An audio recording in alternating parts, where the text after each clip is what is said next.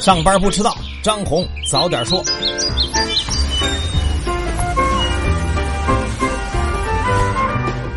各位听友早，今天是六月六号星期四，欢迎收听今天的张红早点说。上来还是说大事儿，明天是端午节，预祝大家节日快乐。同样快乐的，还有在第一次科创板上市委审议当中全部通过了的三家企业。科创板经过了漫长的筹备，总算迎来了第一波吃粽子的。三家企业分别是微新生物、安吉科技和天准科技，名字也很科创板，不是新生物就是科技，分别做的是生物医药、半导体材料和人工智能这三大新兴行业。他们从受理到上会平均用时近六十天，跟主板相比算是火箭的速度。不过这还不算完，下一步还需要上交所同意发行，然后呢再按程序报送证监会发行注册，注册制嘛。而且虽然三家呢目前都过了会，但其中两家还是被要求发行人补充披露一些相关的信息。然后呢，端午节回来以后，十一号和十三号，上市委还将召开第二次、第三次审议会议，科创板企业已经要跑步入场。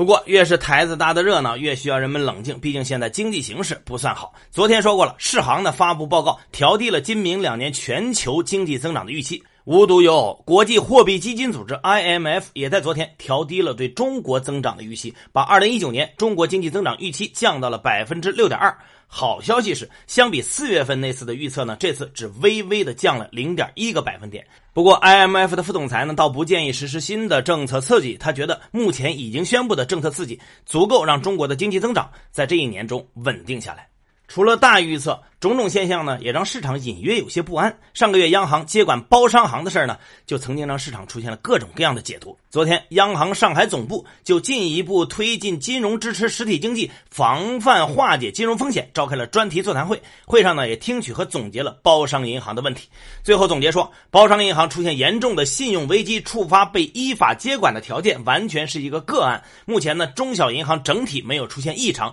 流动性较为充足，各项流动性指标整体处于正常水平。最后呢，还呼吁大家客观冷静的看待，保持定力，不要相信市场上的一些谣传。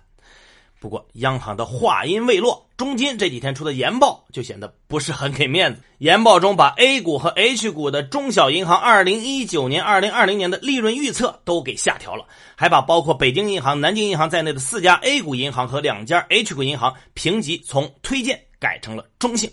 研报中哪壶不开提哪壶的解释说，包商银行被接管事件预示金融供给侧改革进入深水区，在打破银行刚兑预期、提示银行交易对手风险方面是好事情，长期而言也能促进银行业合理风险定价，但是。短期内，中小银行去杠杆速度加速，将会带来负债增长乏力甚至收缩的风险。有分析师就分析说，一旦同业存单发行量始终不能恢复，就会导致中小银行缩表，开始抛售流动性高的资产，最终会因为信用收缩和信用风险的暴露，传导到实体当中。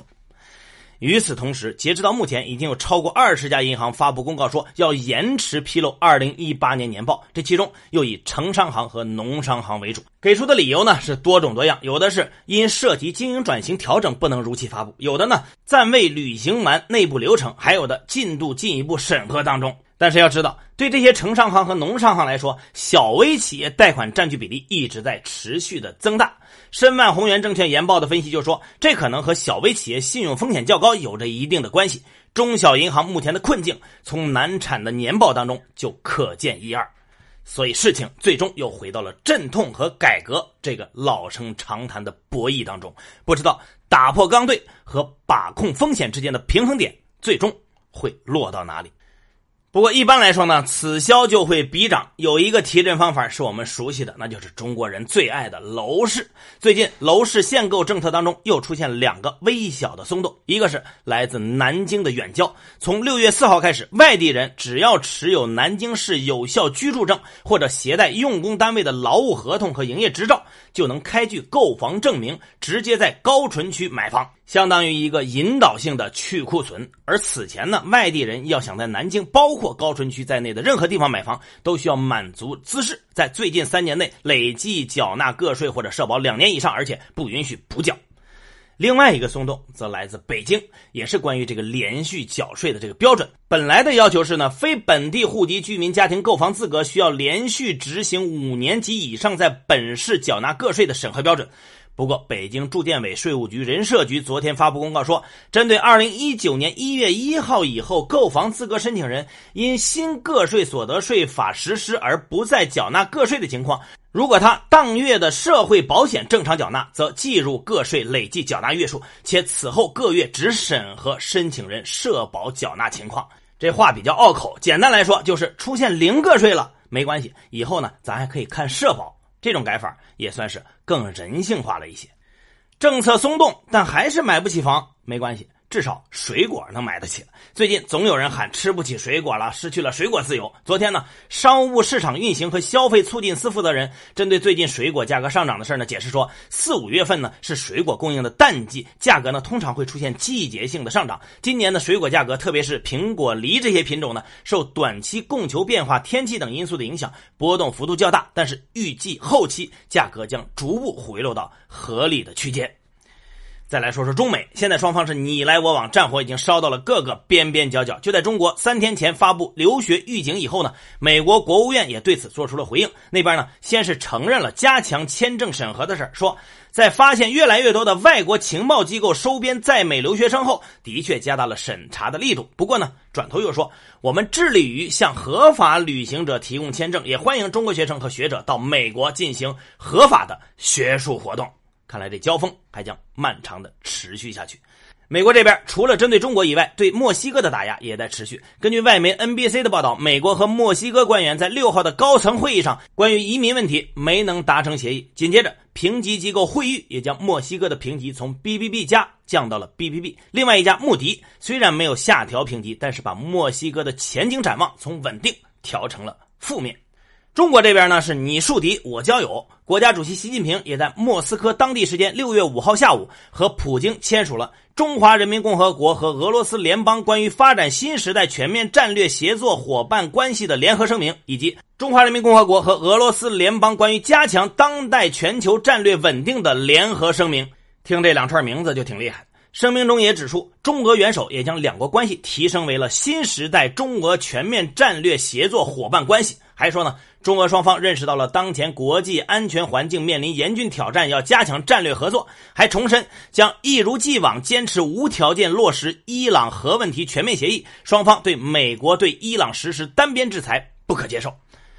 最后再来说条集资诈骗的消息。昨天呢，公安通报，公安机关已经对金城集团涉嫌集资诈骗、非法吸收公众存款案的主要犯罪嫌疑人韦某等二十一人执行逮捕，并对十三名犯罪嫌疑人取保候审。这个金城集团的韦某可以说是个与时俱进的骗子。此前呢，打着 PPP 特色小镇等政府项目的噱头呢，到处的大量募资，实际上资金大量的用于短期固定收益产品的循环付息和借新还旧。截至二零一八年十月，金城集团未能兑付的规模已经超过了一百七十亿。这事儿呢，我在另一档节目当中曾经具体的说过，名字叫做《特色小镇下的私募黑洞》。有兴趣的可以去我们财新 FM 听听。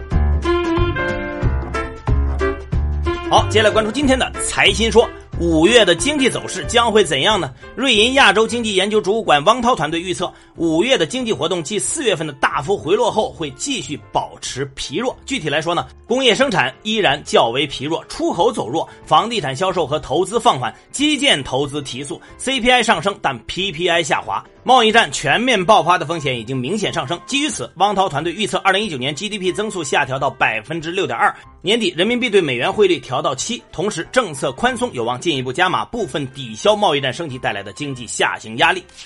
从经济学角度看，中国怎样进入高收入国家行列呢？中国党校国际战略研究院原副院长周天勇认为，我们还有好牌可打。他举例呢，中国还有十多年的城市化进程，工业化也应当继续而不应当结束。调节水资源分配和改造未利用土地有很大的回旋余地。而最强劲动力的经济增长潜能来自于城乡土地要素市场化改革，但压力在于人口持续老龄化导致中国只有十五年的时间跨越中等收入陷阱。在这十五年里，还需要彻底改革城乡土地体制，解除阻阻碍。人口城市化的各种体制障碍，让农民的收入提高，扩大消费群体等等任务。如果中国先老未富，就会永远跌入中等收入陷阱。征信报告上留下了污点，应该怎样拯救呢？苏宁金融研究院研究员黄大志列举了这么几种方法。第一呢，根据规定，一旦结束影响征信的行为，五年以后就会自动修复，被纳入失信被执行人的名单期限是两年。第二呢，中国人民银行征信中心提供了申诉的入口，特殊情况下可以提出异议。第三呢，当出现某种必要的情况，信用主体需进一步说明特殊情况时，可以提交本人声明，但是可执行性还不够完善。第四，一些省市尝试为信息主体提供通过参加社会公益活动来修复个人不良信息的方式。接下来是张红一句话，看看今天有哪些重要的资讯不容错过。国务院常务会议要求将小微企业不良贷款容忍度从不高于各项贷款不良率两个百分点放宽到三个百分点。国务院国资委在其官网公布二零一九年版授权放权清单，包括三十五项授权放权事项，涉及规划投资与主业管理、产权管理、用人选人、薪酬激励、重大财务事项等五类。五月，财新中国通用服务业经营活动指数服务业 PMI 录得五十二点七，较四月回落一点八个百分点，为三个月以来新低，但增速仍然强劲。国家外汇管理局发布通知，取消保险公司外汇资本金结汇审批，实行意愿结汇制，以提升保险机构资金使用效率，推进保险外汇资金汇兑便利化。A 股、医药股连跌两日，市场分析称，可能与财政部日前下发的查账通知有关。国家发改委相关四局召开稀土行业企业座谈会，参会企业建议要坚决严厉打击非法开采，强化稀土产品出口管控，加大行业经营秩序整顿力度，保护珍贵资源。多位接近运营商内部人士称，五 G 牌照将在今天发放。今年五月份，国内电影市场月票房共计三十六点五四亿，同比下滑了百分之十五点四七。饿了么宣布旗下即时物流平台蜂鸟品牌独立，并更名为蜂鸟集配。亚洲最大物流地产营运商 ESR 披露，香港首次公开募股 IPO 计划，公司拟募资最多九十七点六亿港元。ESR 股东包括京东、通用电气、韩国 SK 集团以及一众中资金融机构。雷诺董事会暂时不能决定与菲亚特的合并事宜，菲亚特盘后跌百分之三。最后是国际资本市场，美股连涨两天，道琼斯工业平均指数上涨百分之零点八二，报收于两万五千五百三十九点五七点。标普五百指数涨百分之零点八二，最近两个交易日涨幅约百分之三，纳指收涨百分之零点六四。热门中概股集体下跌，老虎证券下跌超过百分之八，富途证券跌百分之七点六，未来汽车跌近百分之七，瑞幸咖啡下跌超过百分之五。国际原油大跌，WTI 七月原油期货下跌一点八美元，报收于每桶五十一点六八美元，较四月份高位回落了百分之二十二。布伦特八月原油期货收跌一点三四美元，报收于每桶六十点六三美元。好，以上消息来自于我们财新网、还有新华社和三大证券报。各位，端午节快乐，小长假。安心休息，好好花钱吧。哦，还有各位高考的考生，好好考，